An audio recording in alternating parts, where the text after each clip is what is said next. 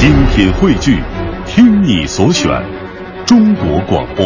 radio dot cn，。各大应用市场均可下载。北京时间十九点三十一分，电波另一端的各位听众，央广网的朋友们，晚上好！欢迎在周日的这个时间来到中央人民广播电台《中国大舞台》，我是程亚，很高兴又和您相会在这样美丽的夜晚。那接下来两个半小时，我将带您一起共赴艺术的盛宴。我一直觉得呢，在众多的乐器当中，马头琴是最会讲故事的乐器。当一望无际的大草原响起悠扬的马头琴，声声入耳，声声入心，已经足以让人浮想联翩了。当马头琴乐团遇见国家交响乐团，又将呈现出怎样的艺术效果呢？今晚的节目，我将邀您一同欣赏的就是《苍狼记》锡林郭勒大草原齐宝利高马头琴交响音乐会。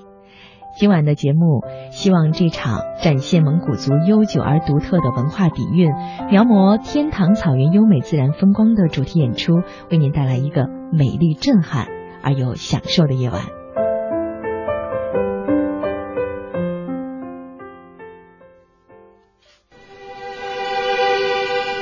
悠扬的马头琴声，梦中的草原天堂。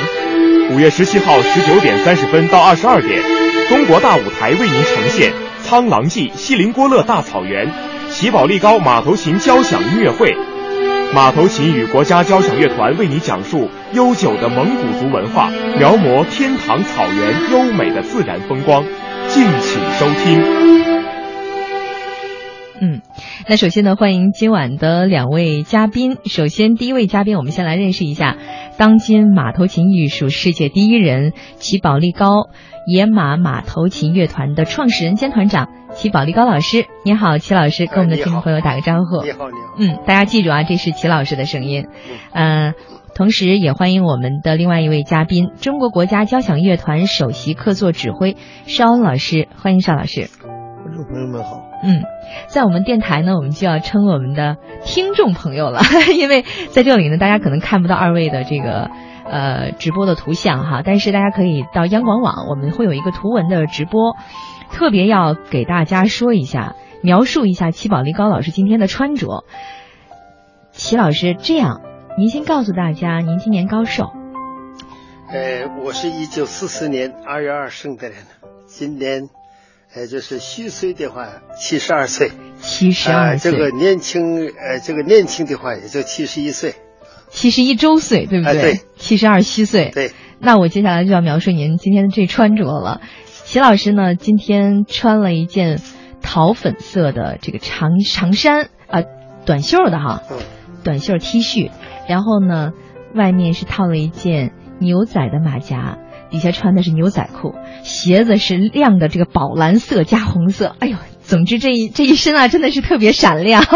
真的，我特别想要告诉大家，为什么要描述这个？真的看上去，齐老师真的您不像七十二岁的老人，年轻，依旧年轻。嗯，尚恩老师呢？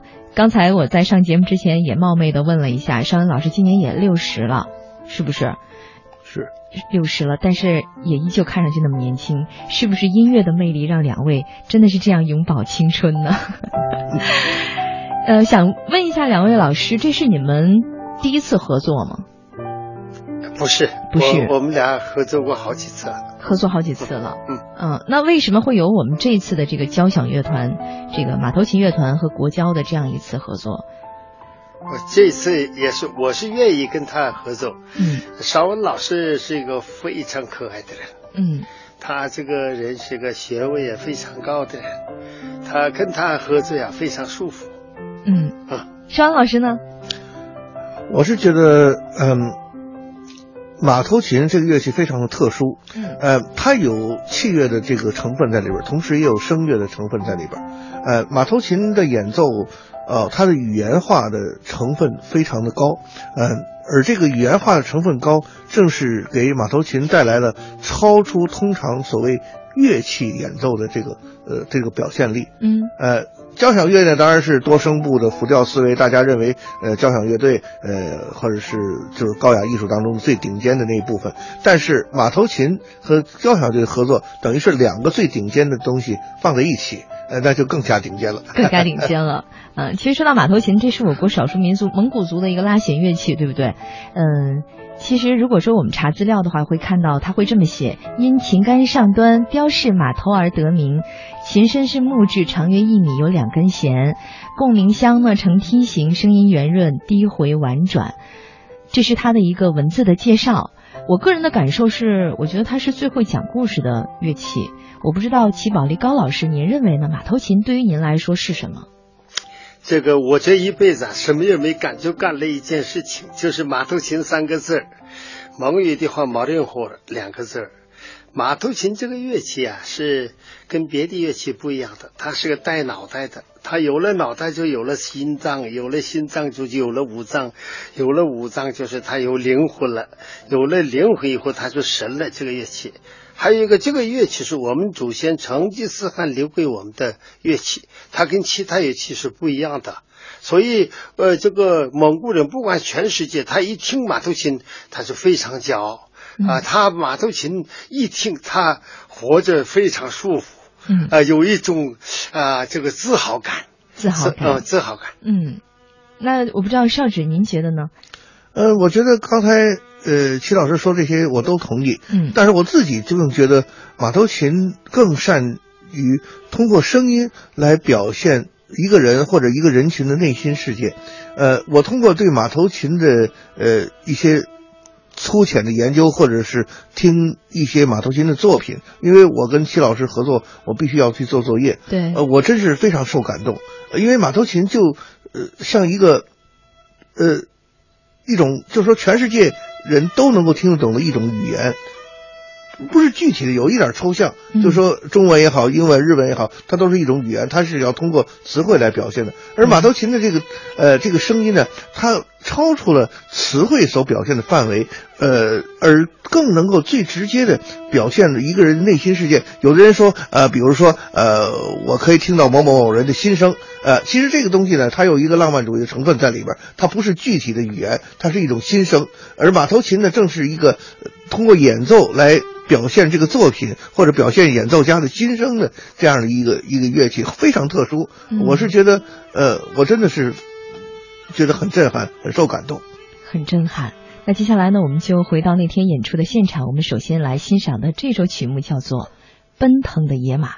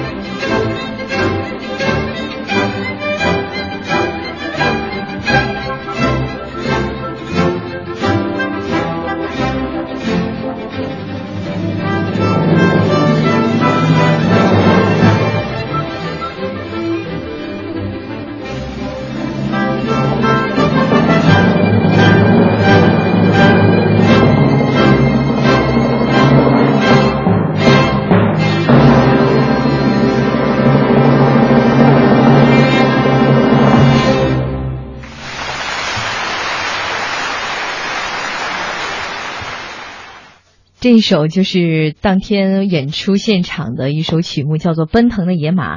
呃，齐老师，这首曲子是您哪一年的作品？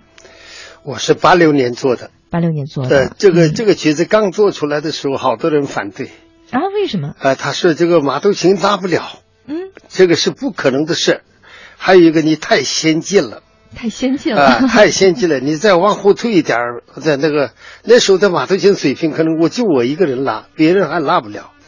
所以当年是过了十年以后，我的乐队才会的。嗯，那以前他没有，因为马头琴过去是他没有这个啊什么跳弓啊，没有一个碎弓啊，没有个切弓啊，因为没有个什么呃这个这个这个呃自然跳弓这些小提琴上的东西都没有，都没有。因为我是学过四年小提琴，所以我呢。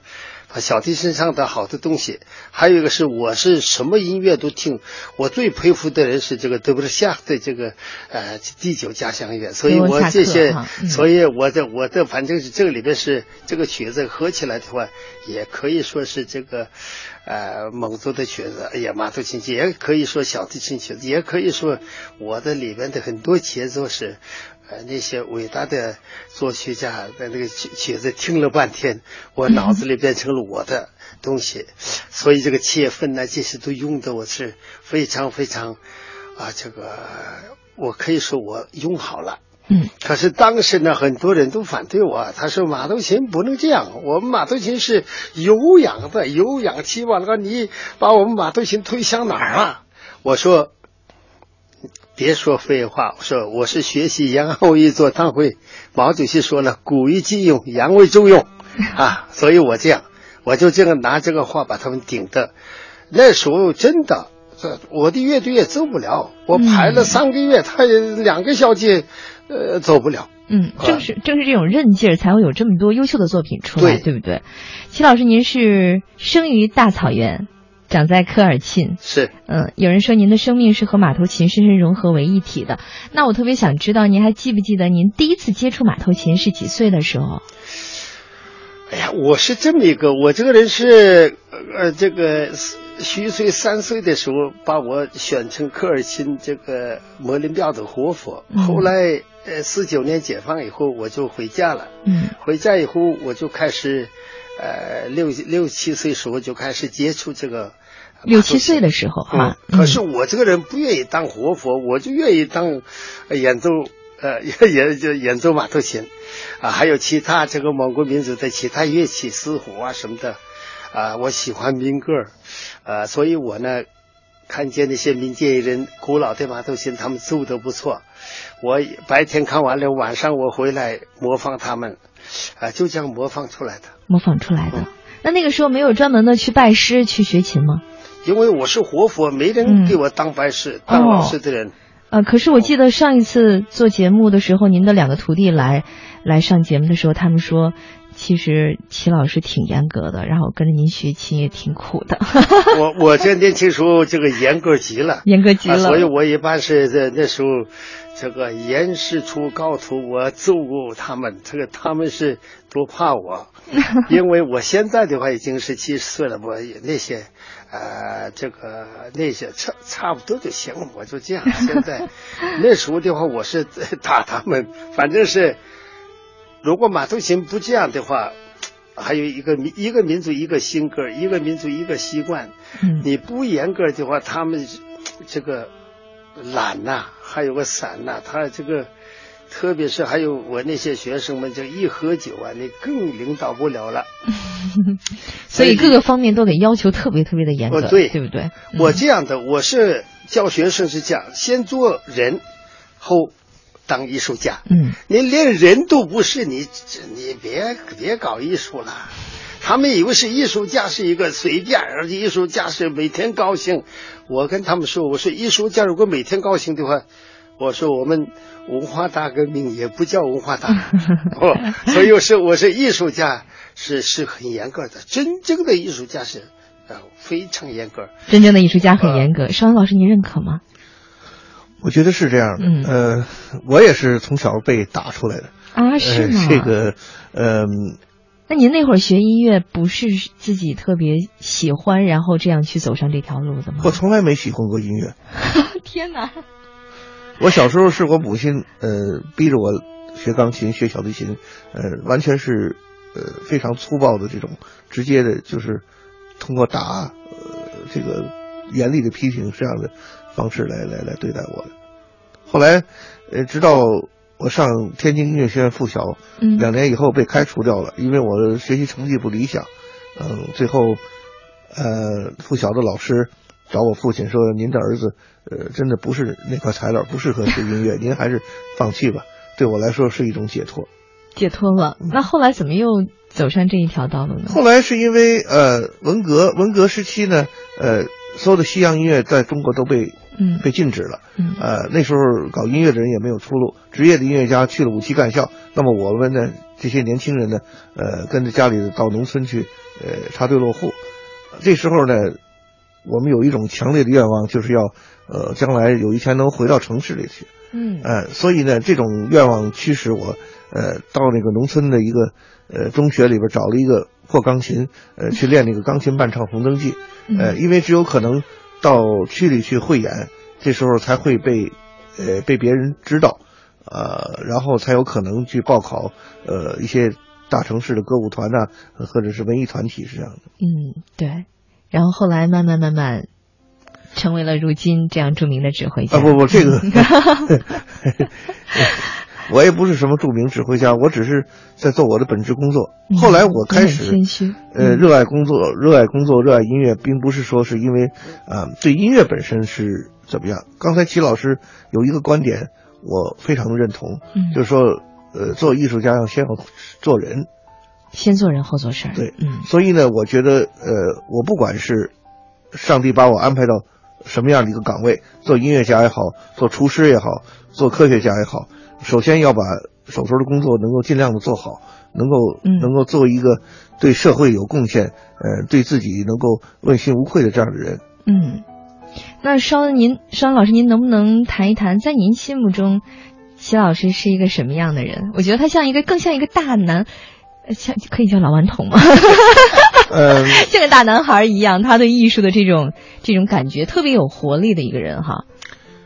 我觉得不单是艺术家，有的人可能把艺术家列为一个呃另类或者是另外的一种对艺术家有一种概念。可能有的人对艺术家有种神秘感，或者有人觉得艺术家就是一个必须都是性情中人，或者是呃比较容易被点燃、被激动的这样人。嗯，我觉得这个呢，我不太赞成这样的观点。我觉得任何一一个领域，就是说任何的工作。你比如说，你是一个物理学家，如果你没有真正的执着的追求，没有这种天真、这种从内心的这种呃没有任何原因的这种热情啊，他物理学他也也干不好。嗯，呃，所以我是觉得我们现在目前，嗯，太缺乏这样的一种热情，太缺乏这样一种对本职工作的热爱，太缺乏对生活的热爱。这一点呢，我觉得需要我们大家。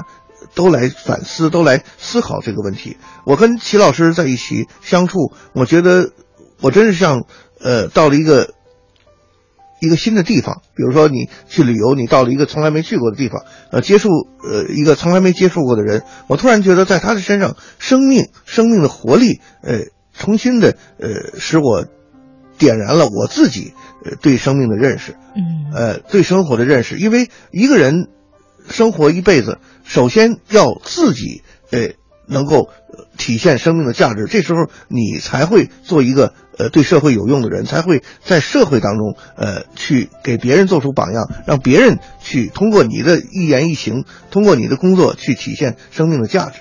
对，好，那我们继续呢，就再回到音乐会的现场，我们来欣赏到的这一首曲目呢，叫做《鄂尔多斯高原》，一起来欣赏。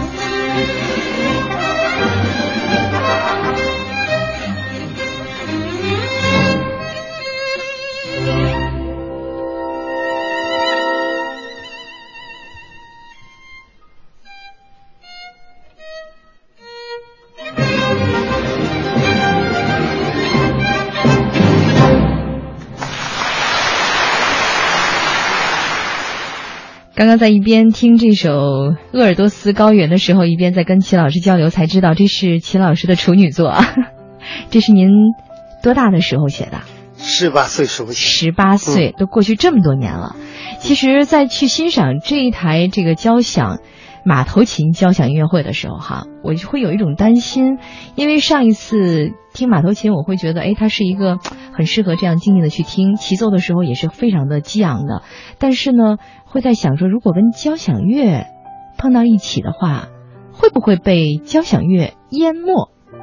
我不知道我的这种担心是不是多余的，可能是一个真的是行外人这样一种担心，是不是太多余了？呃，交响乐是这个啊，肖老师这个呃，他是比我专家，嗯，让他再说。肖老师，这是一个外行人说的话哈。呃，您这种担心呢，嗯也可以理解，但是呢，任何一个作品，比如说小提琴协奏曲，是吧？嗯，您说小提琴会不会会被交响乐队淹没呢？小提琴的声音可能比马头琴还要纤细，是吧？嗯关键的问题，呃，是看作品。看作品，哎，作品如果写得好的话，呃，交响乐队不但不会淹没马头琴，而且会给它增加色彩，哎，增加更丰富、更广泛的表现力，呃，然后相得益彰。这样的话，会使作品能够得到更充分的体现，对音乐的情感、思想内容、美学观点都会有更呃更贴切的体现。所以，作品是最重要的，当然演奏也很重要。呃，如果演奏家的呃技巧呃各方面演奏法什么不够科学的话，那么这个乐器的潜力就挖掘不出来，这个乐器的音包括声音、音量、音色各方面的表现力就不会很充分。所以，第一是作品，然后是呃演奏家的这个水平的这个高度。嗯，那刚才这一首《鄂尔多斯高原》，那就是比如说带我们大家来欣赏一下的话，这首曲子您怎么评价呢？我觉得这首曲子写的是非常具有年轻作曲家的这种特色。呃，我觉得十八岁的作品吗？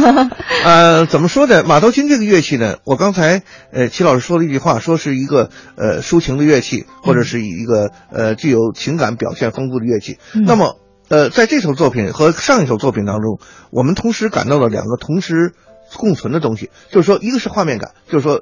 呃，万马奔腾哈，呃，奔腾的野马，或者就是草原的呃那个马的一个呃性格之一吧，就是呃勇往直前的这个快速奔跑。嗯但是同时呢，马是一个非常有情感的动物，是非常懂得爱的这样一个动物。这个马头琴的表现呢，我不知道大家是不是注意，同时也表现出了马的这个性格的另外一个侧面，呃一个非常。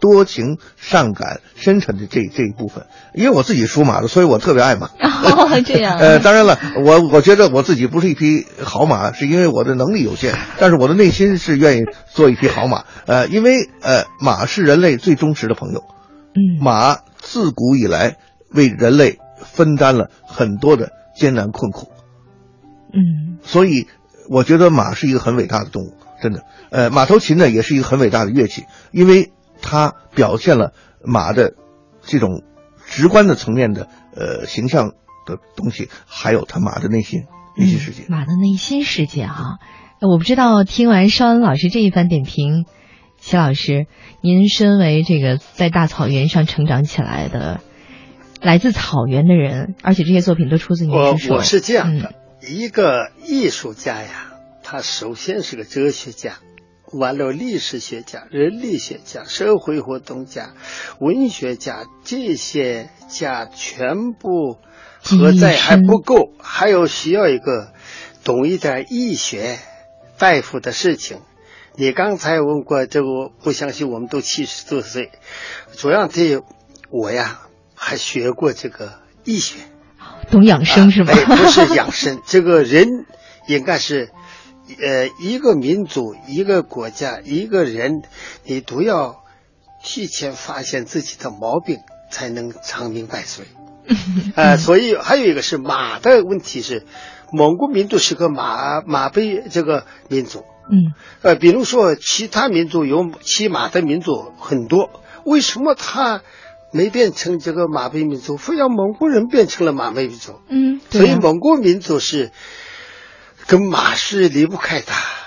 他就成吉思汗如果没有那个马的话，他征服不了呃那么多国家，征服不了欧欧亚两个洲，他也变不了这个全世界上两千年以来最伟大的人。嗯，好。北京时间十九点五十九分，听众朋友，这里是正在直播的中国大舞台。今晚的节目，我们邀您一同欣赏的是《苍狼记》锡林郭勒大草原齐宝利高马头琴交响音乐会。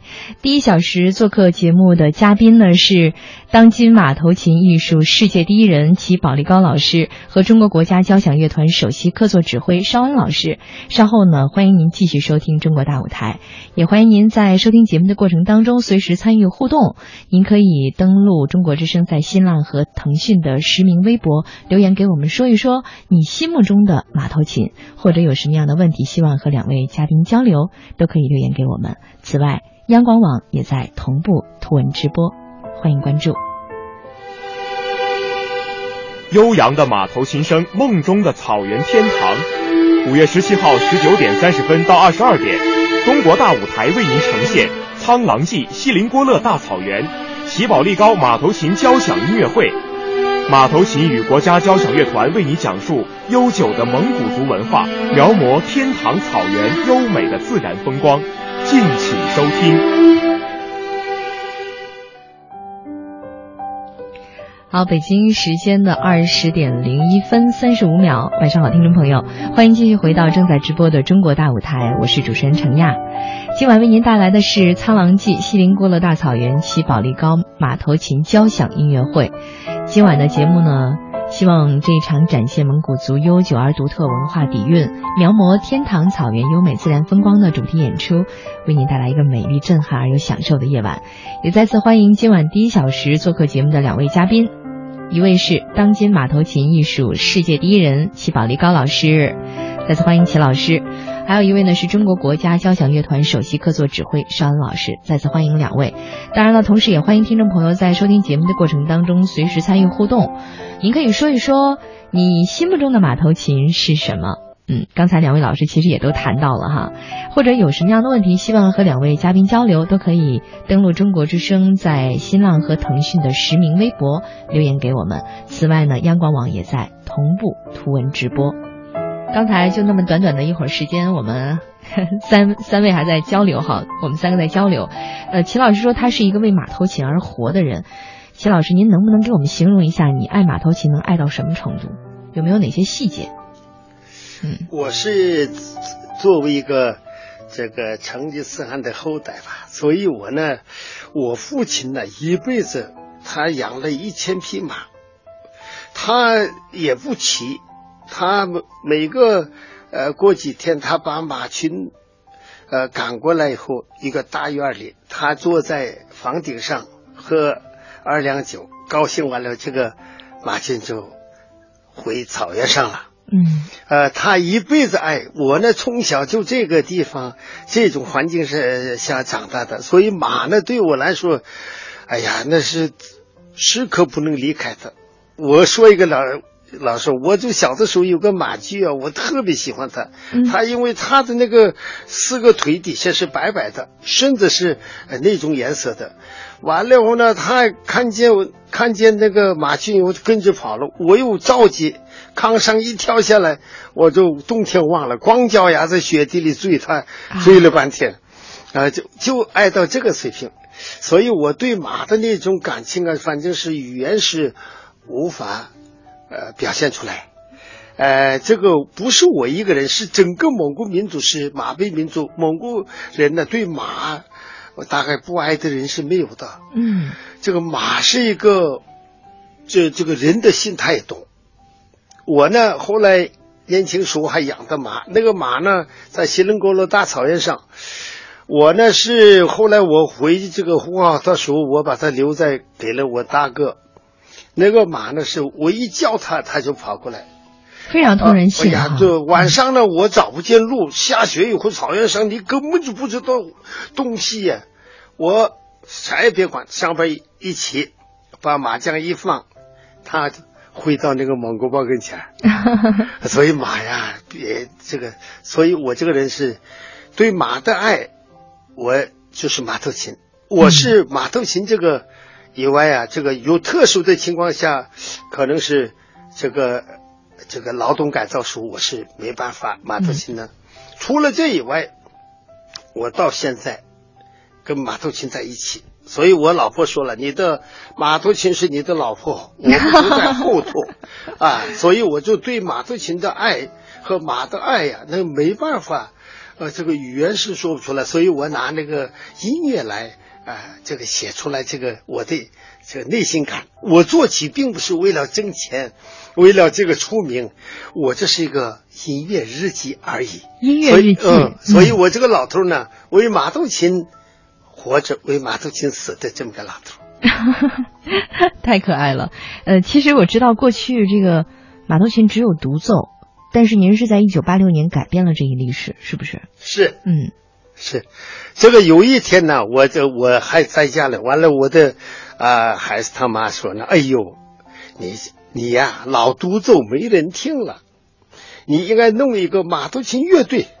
那是八六年，明年就内蒙古自治区成立呃四十周年，你应该是来个马头琴乐队就更好。完了，我说了，成吉思汗以来到现在，马头琴两个马头琴都拉不在一起，一个是往前拉，一个往后拉。呃，我说那名字还不一样，一个部落说那是个叉儿，一个部落说这叫伊 k 一个部落说马头琴，呃，互相就是就是演奏法也不一样。完了，我老呃，完了我我老婆说了，你还成吉思汗的后代，连马头琴统一不了，你算什么蒙古人？啊，他是河北唐山人嘛？完了，我说哎呀，我汉字写的不好。他说我给你写，你签个字，你呀给那个啊、呃、团长说一下。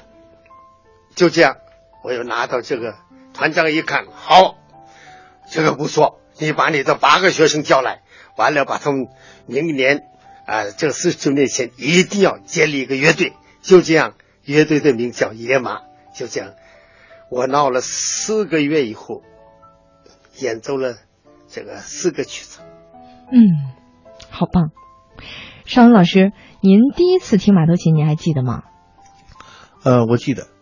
是呃，什么时候？第一次是，呃，我们天津，我那时候我在天津歌舞团工作。嗯。呃，我们天津歌舞团有一个拉大提琴的这个老师啊，他对民族音乐非常的热爱，嗯，对中国风格的演奏也很感兴趣。呃，他是我的学生。是吧？董金池哦，是吗？那太巧了，哎，因为他练马头琴都练到了，把这个手的关节全部磨得脱皮、血淋淋的破了，但是他还在坚持练，他非常、嗯、对，所以人家说，其实学马头琴真的是特别苦的一件事情，非常苦。嗯，但是那时候他。因为他练的太苦了，他在团里头每天从早到晚练马头琴，所以我那时候只要一到团里去，就听见有人在拉马头琴。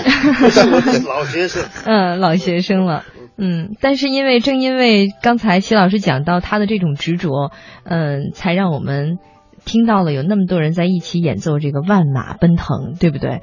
呃，过去只是一个人在这里独奏，当然说其实我也很享受一个人独奏这个听欣赏一个人独奏的马头琴的那种感觉，他就像一个人静静的在给你讲一个故事。当然说齐奏的时候，那感觉又是不一样了。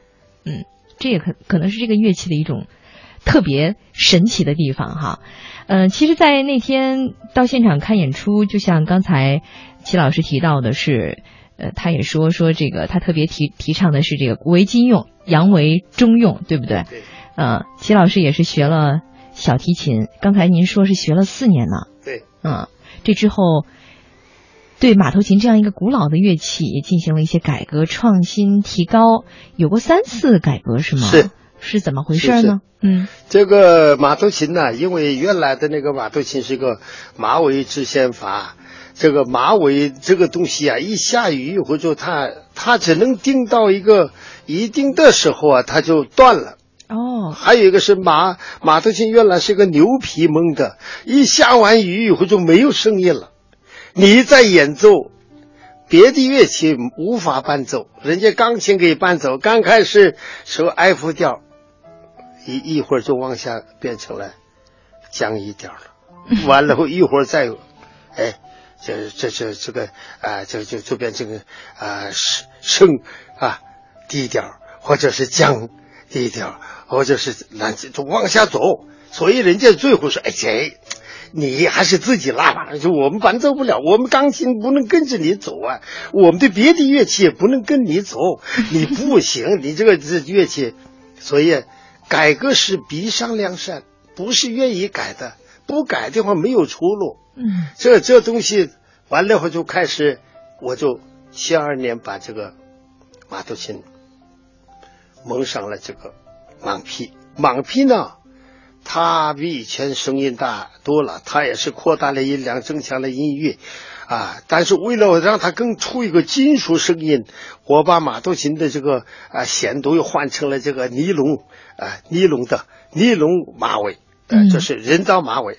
完了上边呢，为了让它更好，马子那个呃下边呃那时候马头琴也没有拉弦板，完了那头再铜做了个音叉。那个铜呢？呃，一看有金属声音，所以我就这样，啊，这个拉到这个，啊，八二年吧。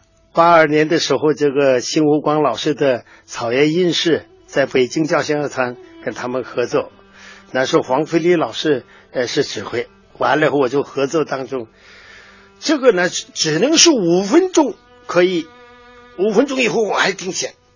嗯，完了人家北京人呐。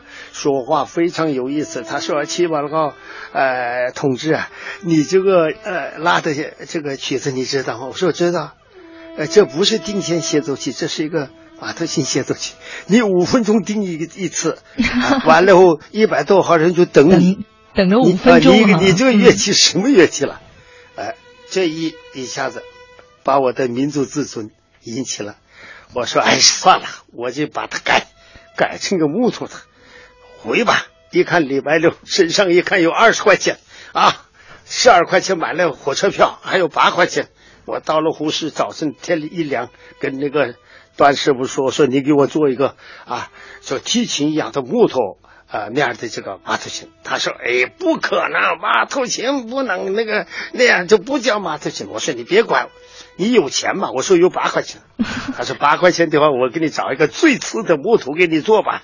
啊，水锈的，上边都是做呃这个这个呃这个别的乐器不能做，就是最次的。我说行，完了他给我做了，就这样没成功。完了我拿到乐队，那时候的华北调研、北京交响乐。啊，也是我独奏，内蒙交响乐我也独奏。我一拉，那指挥跟我说：“嘿呀，气我了！吧！你拉了个十八块钱小提琴这么难听，还是蟒皮的好啊！”完了，你别拉这个了。嗯，我这个人特别执着，太厚了。完了，我中午就去了。那个师傅睡觉呢，他说：“你给了八块钱，你不中中午也不让我睡觉，这这这这。”我说：“你别管，你上去。”啊，这个系那个，再给我往里边呃弄得饱饱的，说是嚓嚓嚓嚓，机器上完了自己这样闹闹，进行了加工。哎，完了两点钟时候，哎，声音出来了。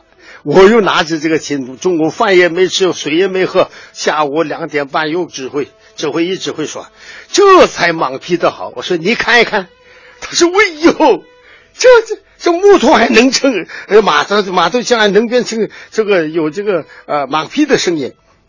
从此以后，那是是是八二年，变成了这个木头木头的，嗯，特别是弓弦也弓弦，弓字那不好的话不行了，所以我就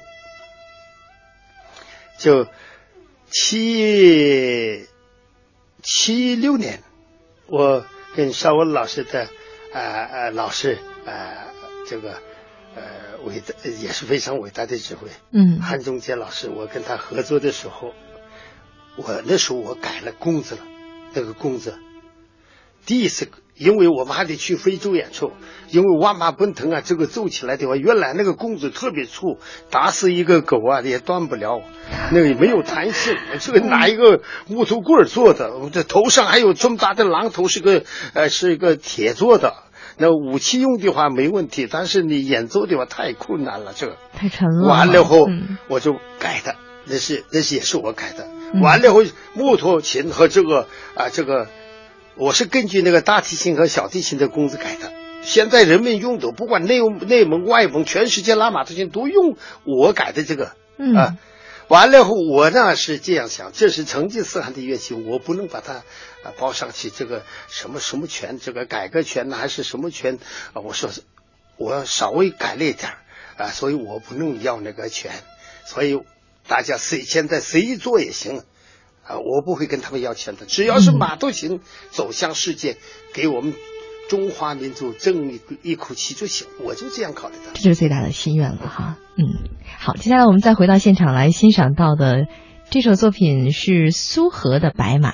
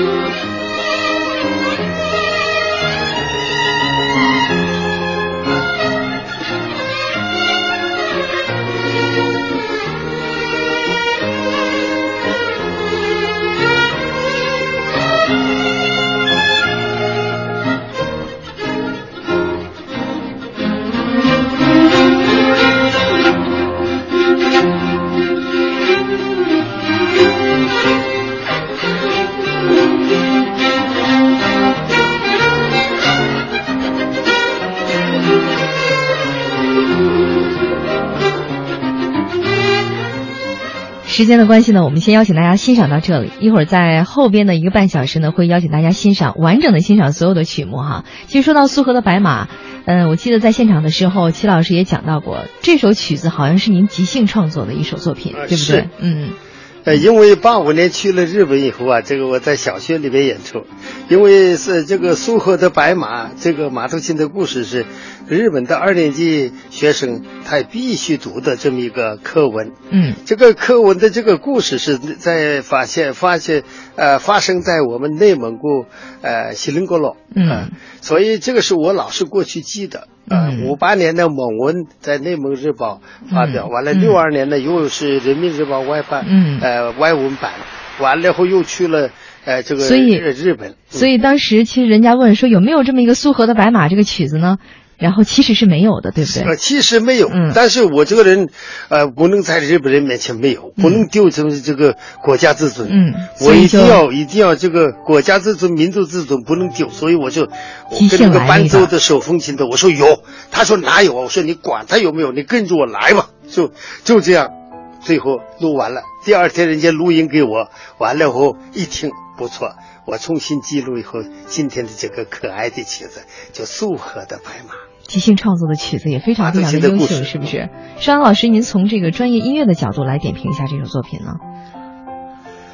嗯，怎么说呢？呃，我觉得，呃，任何的作品，嗯，其实最初都是即兴演奏的，就灵感一来哈，哎，对，呃。尤其是这种呃，在东方音乐的这个过程当中，比如说我们呃那时候去呃无锡呃去录阿炳的这个演奏，嗯，二泉映月什么，他都是口传心授的，然后最后再落实到记谱方面，所以呃有目的的创作作品，包括一些伟大的作曲家，呃，刚才齐老师讲了德沃夏克，呃，他很爱热爱德沃夏克的作品，那么这些作品其实在最初。都是来源于灵感或者即兴创作，只不过后来经过一段时间的整理，呃，把它规范化以后，变成一个一个完整的作品，然后把它的结构再调整什么，这都是一个后来的过程。呃，音乐，我我个人觉得是人类这种思想感情和内心世界的一种表白，一种一种宣泄，或者是呃要说故事啊。那么既然这样的话呢，呃，首先是得有内心的这种愿望，而不是要。拿着一一本谱子、一张谱纸去做那个作业，呃，现在有很多的音乐为什么不好听？就是这样做作业做出来的哈。嗯，其实我看在当天演出的大概十几首作品当中哈，呃，创作其实齐老师您这您算过吗？您一共创作了多少部马头琴曲了？反正是内蒙古艺术学院说他现在整理了这个一百五十来个是吧？一百五十来个，还有没演奏的还有很多。嗯，因为我这个人作曲呀，是灵感来了我就就做了，完了后扔在那个抽屉里边。我有时我现在老了，有时候我拿出来，我说这曲是我做的，都忘了是吗？忘了。但是有些是确实真的，而且对大部分作品其实好像都是跟草原有关系的，就是表达您对草原，尤其是锡林郭勒大草原是您最爱的地方。是是。对不对？我因为你刚才说了，科尔，我生在这科尔沁，在这个生长在，我没没长在这个科尔沁，生在科尔沁。十三岁以后，我来到了呼和浩特内蒙古端，完了我就接着十五岁开始，我就到了锡林郭勒，以后我到现在五十五年，我离不开锡林郭勒，因为那个地方太美了，那个地方的人们那么纯洁，那个地方的草原那么好。所以我打算，这个呃一一直把骨灰也放在那个地方。所以我在内蒙人民政府的支持下，在那儿建立了七瓦高国际马头琴学院。嗯嗯，我是打算死在这个呃锡林郭勒大草原。你现在有学生有多少？现在我的学我这个学校是公立，名字是七瓦高国际马头琴学院，学生的三年里面有一百个。老师有这个十五个，完了后这个我是那儿的园长，完了后副园长有三个，呃，完了后这个我又请来了外国的很多这个外蒙的，完了日本的，我都请来了很多教授、钢琴家，嗯嗯，来教孩子们。孩子们，其实这就说到了马头琴的一个艺术传承。不知道现在这个马头琴艺术传承方面是一个什么样的现状？这个历史以来啊，马头琴变成了专门自己一个学校是第一次。嗯，哎，完了，这是内蒙古人民政府二百二十一号文件，是巴特主席啊、呃、批的。完了后是，呃，他是他说你在哪儿合适？我说就在锡林郭勒职业学院里边啊就合适。完了后后来又盖了新的楼，盖的一切一切都是硬件，都是新的。我这个新的，我跟上海音乐学院说了，我这个是比中央音乐学院那个硬件是钢琴呐、这个这个练琴房啊，还有音乐厅啊，音乐厅是我可以敢保证，反正是不次于呃北京这个音乐厅。嗯呃，上指那天其实好多演员，就是我们好多这个呃演奏马头琴的，都是来自于我们这个学校的学生，对不对？啊、学生和老师，学生和老师，上指跟他们合作，感觉我觉得呃，马头琴作为一个呃民族民间的乐器，呃，齐老师还有一个伟大的功劳，呃，不可磨灭的，就是他对演奏法的这种统一。嗯呃，马头琴其实作为一个民族民间乐器，呃，它在演奏方面、演奏法这方面，很可能呃在不同的，比如说蒙古的不同的部落或者不同的地区的话，会有一些小的差异。呃，这时候呢，它的马头琴的个性会很强，但是它的共性会很少。呃，作为一个合奏的乐器，作为一个乐队，呃，齐老师呢是把。当然，齐老师作为呃马头琴的第一人，他的演奏法可以说是经典，或者是最科学的，或者是呃最优秀的这种这种演奏技巧，他把它传承传授了给这些年轻人，使他们呢能够有一个非常正规的学习环境来学习马头琴的演奏。我觉得这是在历史上，嗯、对于马头琴的发展史，包括对于蒙古的民族音乐，呃，都是一个非常巨大的贡献。嗯，而且我知道，其实齐老师还是一位高产的诗人。刚才您说了，您其实好多作品都是您您的一个音乐日记哈。呃，听说您现在要准备出诗集了，是有这么回事吗？是我呢，反正是我是从那个啊、这个六八年开始，我每天写诗，为啥呢？我也是我的日记，我是拿那个蒙文诗写的。嗯这个呢，现在整理了，呃，五百首了，嗯完了把它又翻成汉文，要出版。这个海南出版社，汉文是海南出版社，那蒙蒙文是这个内蒙古出版社。嗯，我们也非常非常的啊期待您的这部作品哈。时间的关系，其实还有好多想要聊的，没有来得及去聊。最后的两分钟时间，呃，两位能不能透露一下你们近期的有什么样的演出计划？然后大家呢可以根据时间呢可以去现场看演出。呃，邵指，最近国交这边或者是呃，我在北京的演出应该是六月二十五号有一套这个纪念西贝柳斯的音乐会。啊，六月哎二十五号。然后呢，另外跟大家透露一点，就是我昨天刚刚从云南回来，嗯呃，嗯，关霞团长带着我们一行作曲家还有呃媒体的朋友们一起去采风，到那个红河哈尼族的自治州去采风，到深山里，我们听了很多非常美妙的原生态的音乐，呃，这些素材我们拿回来以后呢，准备呃搞一台就是以哈尼族音乐为素材的交响音乐会，嗯呃，都是新作品，大概在明年的一月份一月中旬会呈现在舞台上。嗯，也非常期待。齐老师，我呢是这样的，我我因为我还有很多个儿啊，电影插曲啊什么都是我写的。嗯比如说锡林高拉这个诗的诗歌，锡林河呀锡林河，这都是我写的。我想呢，想如果今年这个秋天的时候，我在人大会堂，我专门儿呃这个演出一次呃齐瓦拉高创作的歌曲。嗯，呃，我是有这个计划，现在正在做着呢。哪天演出现在还没定，我经纪人还没告诉我呢。希望到时候落实了之后，呃，能也是再一次在我们中国大舞台能够完全的、完整的呈现。好，再次感谢两位做客第一小时的节目。呃，接下来的一个半小时呢，将邀请听众朋友完整的欣赏《苍狼记》西林郭勒大草原七宝力高马头琴交响音乐会。再次感谢两位。谢谢。哎，谢谢，拜日了，拜日见。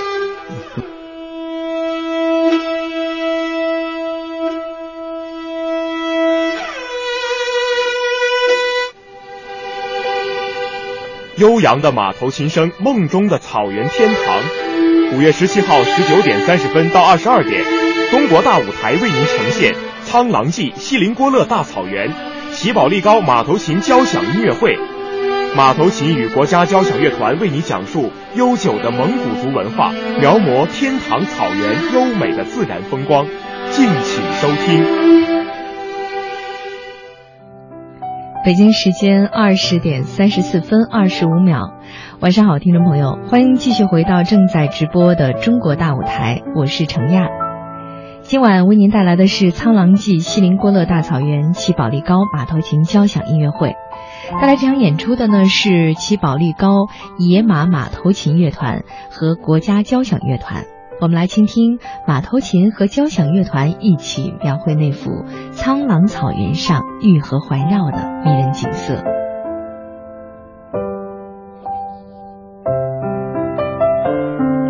刚刚第一小时呢，两位嘉宾齐宝力高老师和邵恩指挥带我们共同走进了这场演出，也了解了更多关于马头琴的故事。那么接下来这一个半小时，我就邀请您和我一起完整的欣赏这场马头琴交响盛宴。那首先我们要欣赏到的这首作品叫做《赞歌》。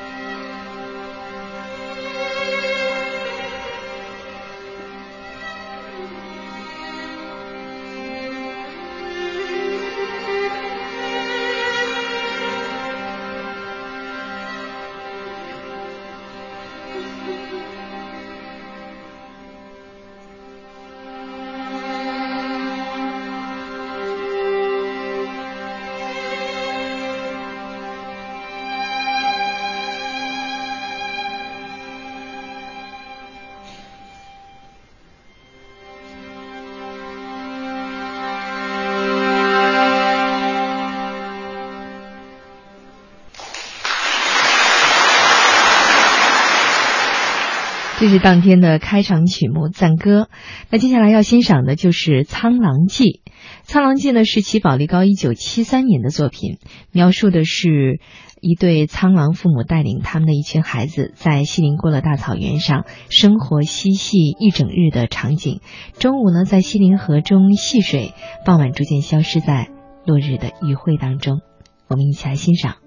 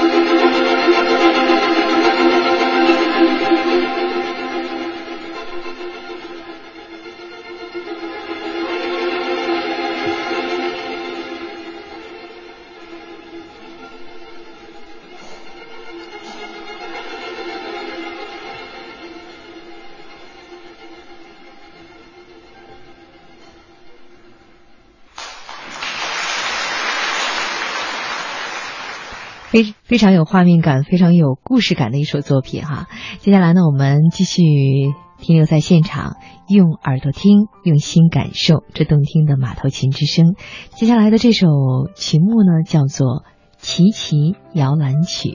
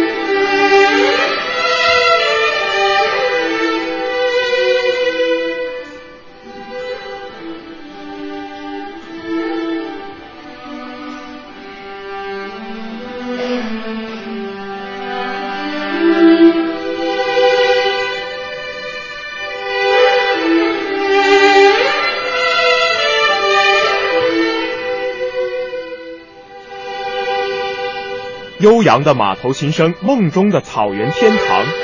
五月十七号十九点三十分到二十二点，中国大舞台为您呈现《苍狼记》锡林郭勒大草原齐宝力高马头琴交响音乐会。马头琴与国家交响乐团为你讲述悠久的蒙古族文化，描摹天堂草原优美的自然风光。敬请收听。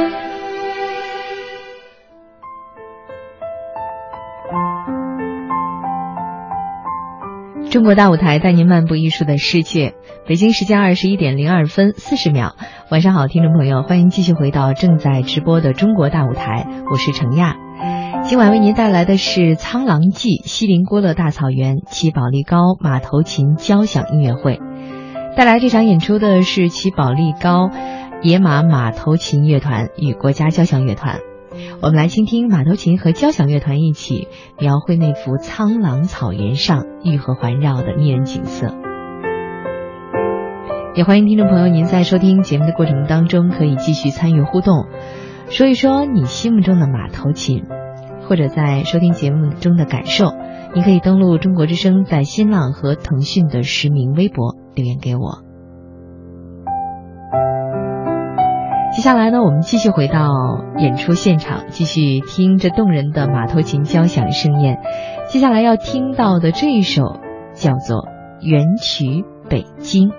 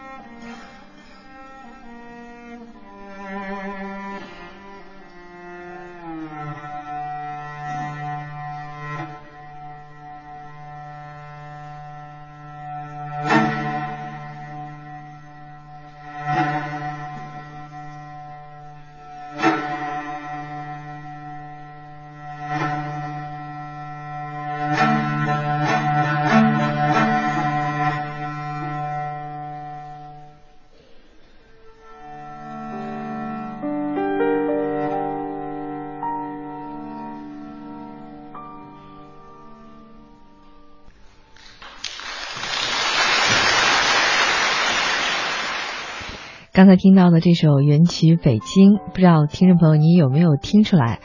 这首曲子当中，马头琴的声音好像是跟其他的有那么一点点不一样。这演奏这首曲子的这个马头琴呢，是齐宝力高老师的儿子，他重新改制过的一一把这个马头琴，是由两根弦改成了四根弦，这样呢也是解决了马头琴的这个低音部分的一个问题。继续马头琴音乐之旅，下面的这一曲呢是齐宝力高老师的一首经典代表作，名字叫做《出生的太阳》。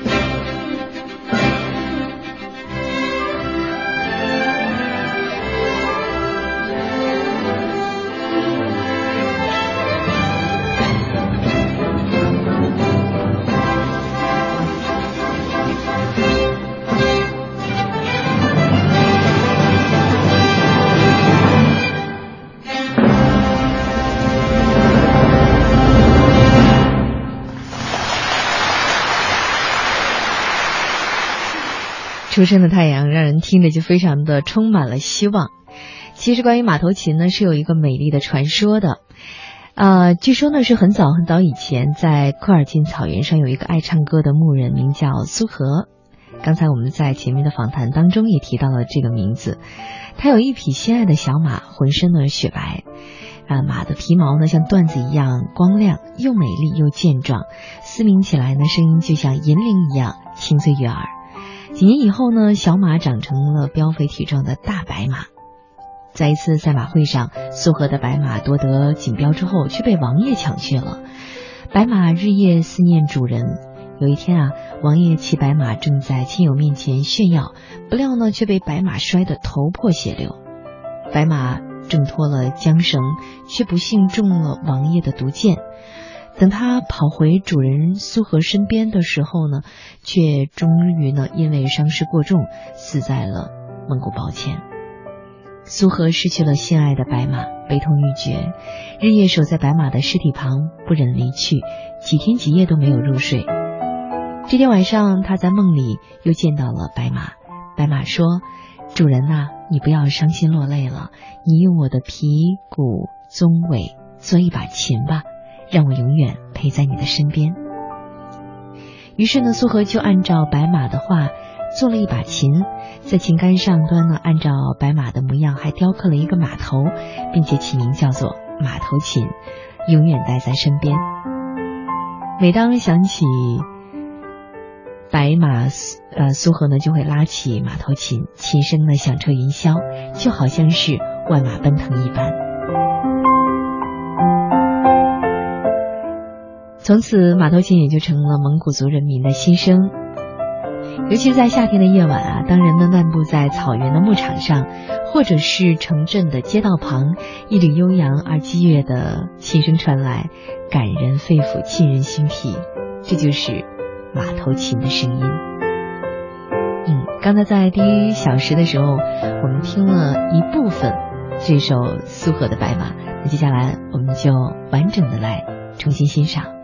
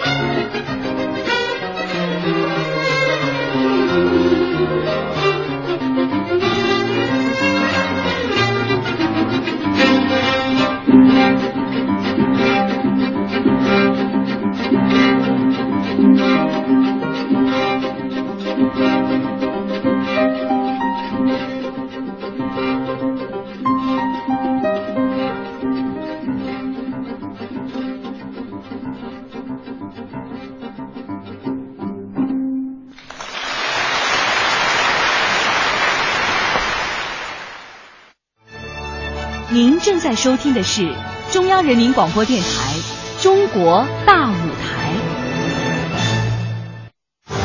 中国大舞台，我的中国梦。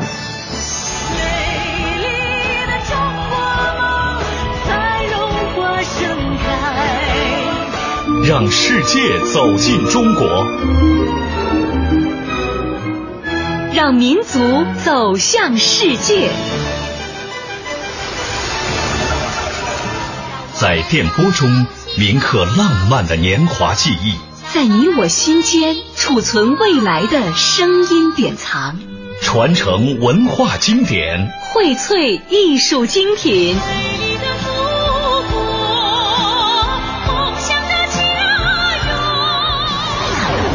中央人民广播电台文化发展工程特别奉献大型文艺专栏节目《中国大舞台》，中国之声每周日十九点三十分至二十二点现场直播，敬请关注。悠扬的马头琴声，梦中的草原天堂。五月十七号十九点三十分到二十二点，中国大舞台为您呈现。苍狼记锡林郭勒大草原，齐宝力高马头琴交响音乐会，马头琴与国家交响乐团为你讲述悠久的蒙古族文化，描摹天堂草原优美的自然风光，敬请收听。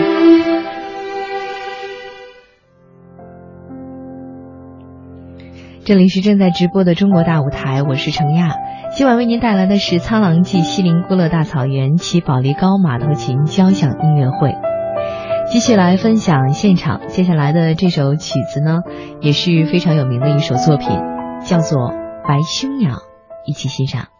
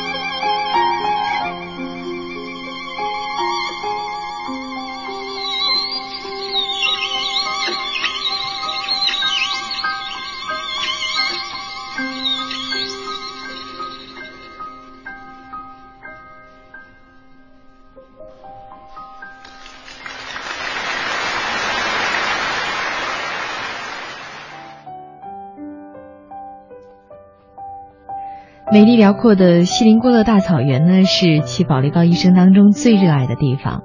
据说啊，年轻时他第一次乘坐卡车途经锡林郭勒大草原，那里驼马成群，黄羊遍地，天上也是一碧千里，地下翡翠欲流的场景，让他深深的震撼和感动。后来呢，他还特意申请到锡林郭勒盟工作，并且为那里创作了不少马头琴曲和歌曲。接下来我们就欣赏到的一曲叫做《春暖西林河》，同时呢，也有人把它叫做《回响曲》。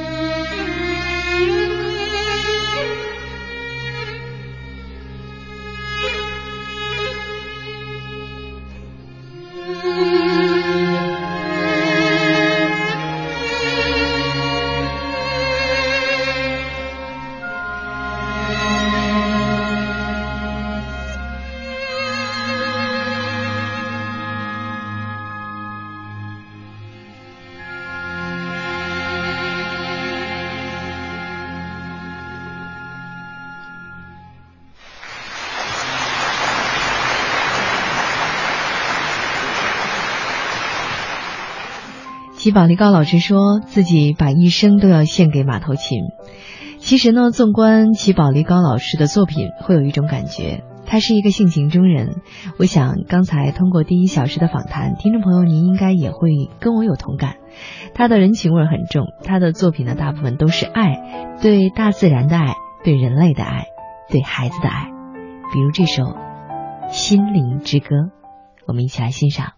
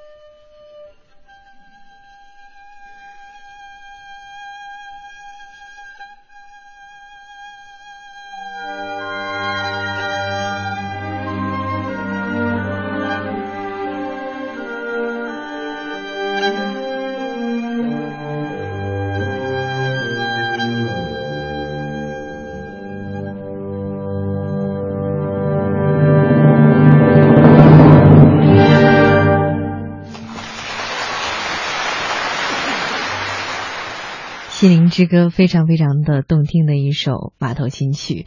我记得上一次在看齐宝力高老师演出的时候，刚好听到的第一首彩排的曲目就是齐老师在演奏演奏这一首《心灵之歌》，当时真的是一下子就沉浸在里面了，静静的听齐老师用马头琴讲述了这样一个关于爱的故事。好，北京时间的二十一点五十一分，我们的节目也要接近尾声了。最后，请您完整欣赏的这首作品，嗯，好多朋友应该也已经猜到了，就是这首经典的《万马奔腾》。据说呀，《万马奔腾》是齐宝力高老师在参加冬季那达慕大会的时候，看到一匹骏马奋力的奔跑，赢得了赛马的冠军，为主人争得了无尽的荣誉。但是呢，因为过度疲惫，再加上天气寒冷，终于窒息于茫茫草原。齐宝力高老师深受感动，创作了《万马奔腾》，以纪念那些始终陪伴在人们身边、为人们效力，并为主人赢得无上荣誉的骏马。让我们在这首经典的曲子当中，感受万马奔腾的壮观景象。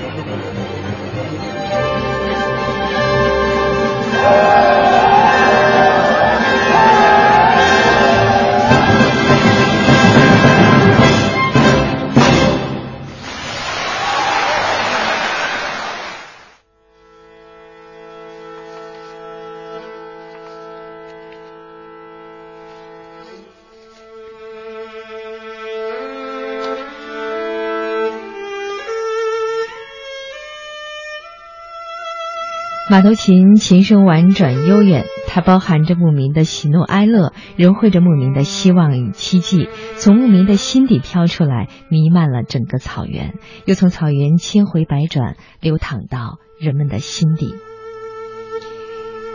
好，听众朋友，今天两个半小时的时间就这样不易察觉的慢慢走过，转眼已经是二十一点五十五分。今天我们用两个半小时的时间感受了马头琴的魅力。今天的大舞台就要跟您说再见了。主持人程亚，代表节目监制白中华，导播宏伟，录音师林强军出席，编辑王旭。感谢您的收听，也欢迎您继续关注中国之声接下来的节目。再见。